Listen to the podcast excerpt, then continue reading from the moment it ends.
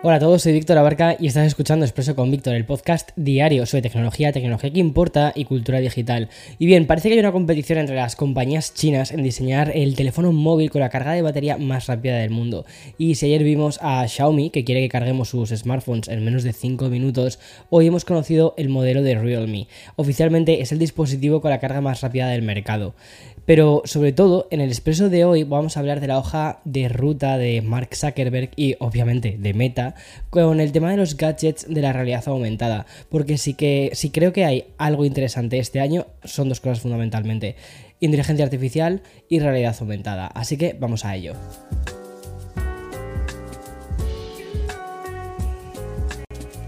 En el episodio de ayer te hablé de la presentación realizada por Xiaomi en el marco del Mobile World Congress de Barcelona. Un visto y no visto porque se trataba de mostrarnos la carga de 300 vatios, o lo que es lo mismo un Redmi Note 12 Pro Plus cargando su batería en menos de 5 minutos. Pero en lo que Xiaomi está perfilando todavía esta tecnología, quien ostenta de momento esta especie de récord del mundo es Realme. Como si fuese una especie de competición, este fabricante, que también es de origen chino, presentó en el Mobile World Congress el Realme GT3 o lo que es lo mismo su último modelo de teléfono inteligente con una capacidad de carga Superbook de 200 vatios, es decir, es capaz de cargar la batería de 4600 mAh en solo 9 minutos y medio, de 0 a 100.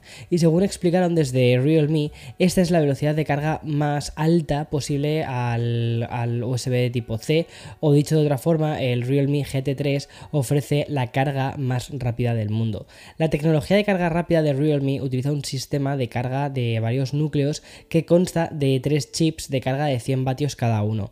Estos chips se distribuyen de manera inteligente para minimizar la salida de calor y proteger la salud de la batería de este dispositivo. Y por si esto ya nos suena a una gran evolución, el propio dispositivo cuenta con una especie de sistema de refrigeración líquida con la que disipa el calor durante esta carga. La traducción de todo lo anterior es que el Realme GT3 puede cargar su batería, como te decía antes, en 9 minutos y medio. Y bueno, ya que hablamos de este nuevo dispositivo de Realme, paso un poco mm, a contarte algunas de sus otras características.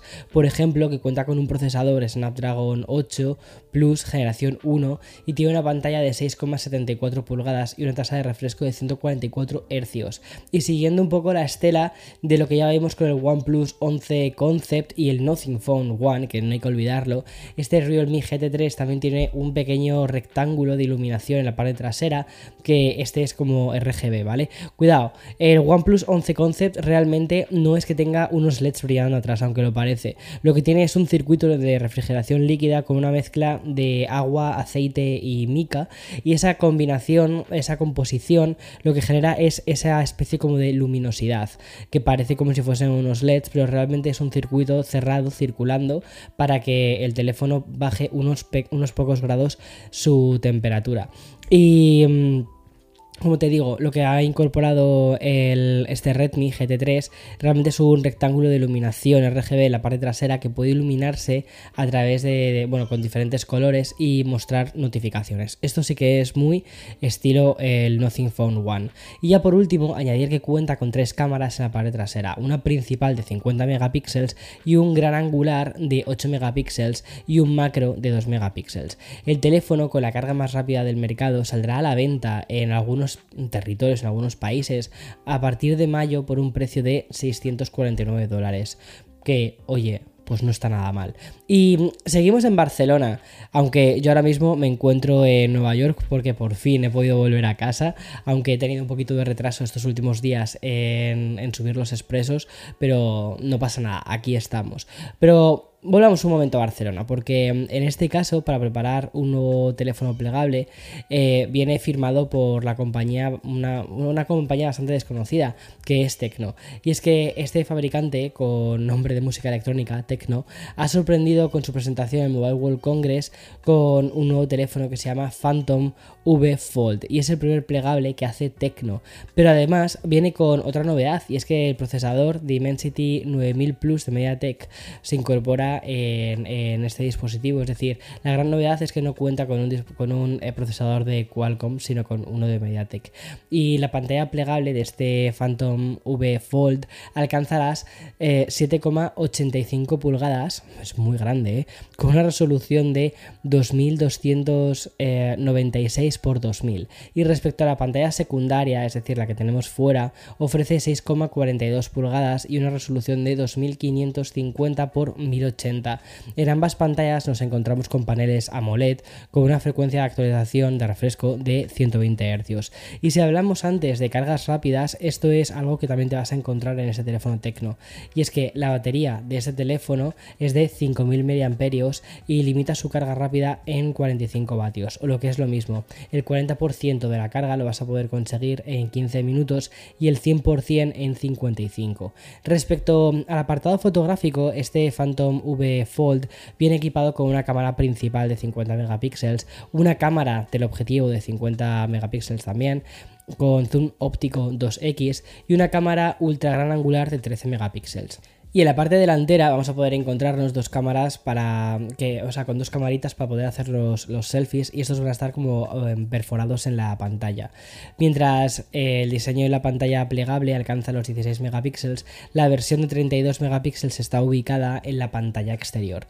Y según informan desde Engage, este modelo básico con 12 GB de RAM y 256 de almacenamiento saldrá por 1.099 dólares, aunque se desconoce en qué países lo va a hacer, teniendo en cuenta que que Tecno suele estar disponible mm, eh, China y quizás en algunos países de Latinoamérica y también de India, pero no creo que nos lo encontremos en Estados Unidos.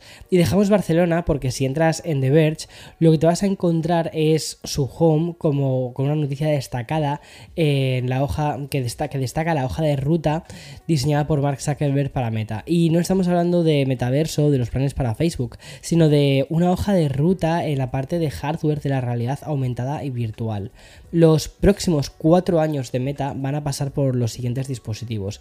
Tres nuevos auriculares de Quest, unas gafas de realidad virtual para 2027 y un reloj inteligente con una interfaz neuronal. Pero vamos a ir por partes porque esto te puede parecer mucho, a mí me lo parece, y es súper futurista. Bueno, lo más cercano en cuanto a fechas va a ser las nuevas Quest 3 de Meta que deberían ser lanzadas en este 2023. Según informan desde The Verge, serán dos veces más delgaditas y al menos el doble de potentes y va a costar un poquito más que el casco Quest 2, que estará en torno a los 400 dólares. Y respecto a las características técnicas, ofrece experiencias de realidad mixta a través de las cámaras frontales que transmiten vídeo de lo que vemos en el mundo real. Si te fijas, lo que estamos teniendo últimamente es como realidad mixta. No tanto ya realidad virtual, sino realidad mixta. Es muy curioso esto, ¿eh? Y em, el siguiente paso de meta va a llegar en 2024 y lo va a hacer en forma de un auricular algo más accesible o asequible, con el nombre en código de Ventura. La idea de este gadget es que abarque más mercado gracias a un precio más reducido. Y mm, si la hoja de ruta se cumple, el siguiente paso llegaría después de ese Ventura y aquí hablaríamos de unos auriculares más avanzados bajo el nombre en código de La Joya. Por cierto, La Joya es un sitio precioso de San Diego. Y em, vas a poder disponer de avatares de, con un codec así como muy fotorrealista. Y un año después, y estamos ya hablando, atención, de 2025, Meta planea lanzar la tercera generación de las ray Stories, unas gafas que tendrían una pantalla llamada visor y estarían diseñadas para ver los textos entrantes, escanear códigos QR y traducir mensajes a otros idiomas en tiempo real. Además, según señalan en The Verge, los usuarios podrán controlar las gafas con movimientos de la mano y escribir mensajes usando un teclado virtual. O sea, esto es muy Minority Report. Y por último, la joya de la corona que llegaría para el gran público en 2027. Que sí, que estamos hablando de cuatro años vista, pero no me digas que no mola hablar de futuro. Bueno, pues en esta fecha señalada por Zuckerberg sería para lanzar el primer dispositivo de realidad aumentado de Meta, un proyecto en el que llevan trabajando desde hace ocho años bajo el nombre de Orion y serían las gafas más avanzadas técnicamente, más costosas y estarían diseñadas para proyectar hologramas de avatares de alta calidad en el mundo real. O sea, wow. ¿Qué está pasando? ¿Qué está pasando? Y ya acabamos con una noticia que funciona un poco a modo de información de, servicio. Y es que si estás teniendo problemas con Twitter, no te preocupes, ¿vale? Porque no estás solo. Desde hacía varias horas, Twitter está presentando fallos a nivel mundial que impide a los usuarios ver los mensajes nuevos que envían sus seguidores o actualizar también la página de inicio. Tras los reportes de un montón de miles de usuarios, la información ha sido finalmente confirmada por Down Detector, que es el portal que se dedica a monitorizar en tiempo real las incidencias que se registran dentro de lo que es la industria tech. Y el principal problema es que, tenemos en estos momentos es que no se puede consultar la actividad del timeline, es decir, solo se puede visualizar si se busca un perfil en concreto. Y otro de los problemas que está sufriendo Twitter eh, lo encontramos en el buscador, además de los mensajes privados que tampoco aparecen en muchísimas cuentas. La mayoría de esos problemas que los usuarios han notificado y sobre los que Twitter todavía no se ha pronunciado están teniendo lugar en la aplicación móvil de la red social de Elon Musk, pero que también están afectando a la versión web.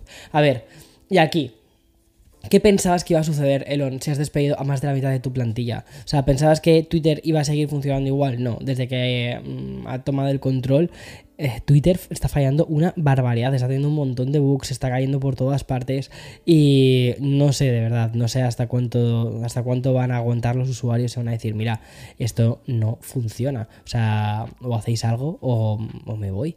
Y ya para acabar el episodio de hoy, ¿por qué no volvemos un segundito a Barcelona? Y es que ayer durante la segunda edición del GQ Call, un evento organizado por GQ España, la revista GQ, en colaboración además con, Wired en el marco del Mobile World Congress, pues se hizo una mesa redonda en la que participó Greg Williams, que es el Deputy Global Director de, Wired UK, Javier Castillo, que es escritor y autor de El día que se perdió la cordura y esta es súper famosa, La chica de nieve, y aquí un servidor.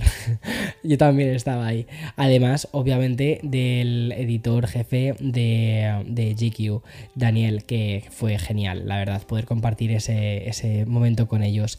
Ahora ya en serio, ¿vale? Tuve el inmenso honor de ser invitado a una mesa redonda muy enriquecedora donde teníamos que conversar en torno a una pregunta, que es básicamente, ¿la inteligencia artificial acabará con la imaginación? Y personalmente quise compartir mi caso.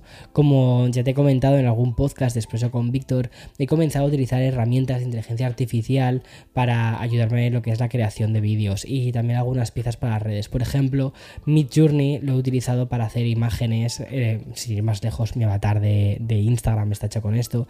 Y también he utilizado Notion para los textos. Básicamente lo que conté es que es un poco lo que tú ya sabes, porque compartimos vídeos, expresos, cafés y hasta una newsletter. Y me parece mm, que este tipo de herramientas pueden ser muy útiles para estimular la creatividad y superar también el miedo a la hoja en blanco que te enfrentas, por ejemplo, cuando tienes que hacer una review. Sin embargo, también creo que la IA no va a ser, la más, no va a ser más creativa que los humanos, ya que estos o sea, ya que nosotros, ya que esto, o sea, que estoy hablando como si fuese una IA, ya que los humanos creamos un poco, pues, como quien dice, por error. Es decir, muchas veces te equivocas de algo, o sea, con algo y dices, wow, espera, espera, que este error mola. Y, y la IA, pues, no se va a equivocar, o sea, va a ser perfecta, va a ser, o sea, va, va, a elegir sus fuentes, va a elegir sus cosas y no se va a equivocar. Entonces, por lo tanto, no va a poder crear por error, como sí que hacemos los humanos. Y también me preguntaron por la recepción de la audiencia y lo que mm, comenté es que no estoy seguro de que todo el mundo le importe demasiado de si el contenido está creado al 100% por una IA, si hay eh, un factor humano detrás, yo creo que al final la gente va a vamos a terminar consumiendo contenido y ya está. Que en algunos casos muy, muy, muy específicos vamos a preguntarnos, espera, espera, espera, ¿esta película quién la ha guionizado? ¿La ha guionizado OpenAI? eh, o, quién? ¿Vale? Y de repente nos vamos a dar cuenta que no, de que hay un humano detrás. Pero siendo muy sinceros, viendo algunas películas que son taquillazos actualmente, sin ir más lejos, las pelis de Marvel, del universo Marvel, que a mí me mola, ¿vale? Pero son muy sota, caballo y rey. O sea, sabes perfectamente lo que va a terminar sucediendo. Muchas de ellas dices, mira, perfectamente podría haber sido esto escrito por ChatGPT, el guion, y ya está, porque mm, como le dije el otro día, ah, bueno, fue con la de Uncharted. El otro día vi la peli de Uncharted con Eloy, no la había visto, y le dije, cuando terminamos de ver la película, dije, ¿qué hemos visto? O sea, dije, hemos tirado dos horas de nuestra vida viendo una película que literalmente es como si cuando eres pequeño, ¿sabes? Y coges y dices, mira, viene un camión, mira, viene otro camión. Y hacen pum, pum, pum, pum. Ya está.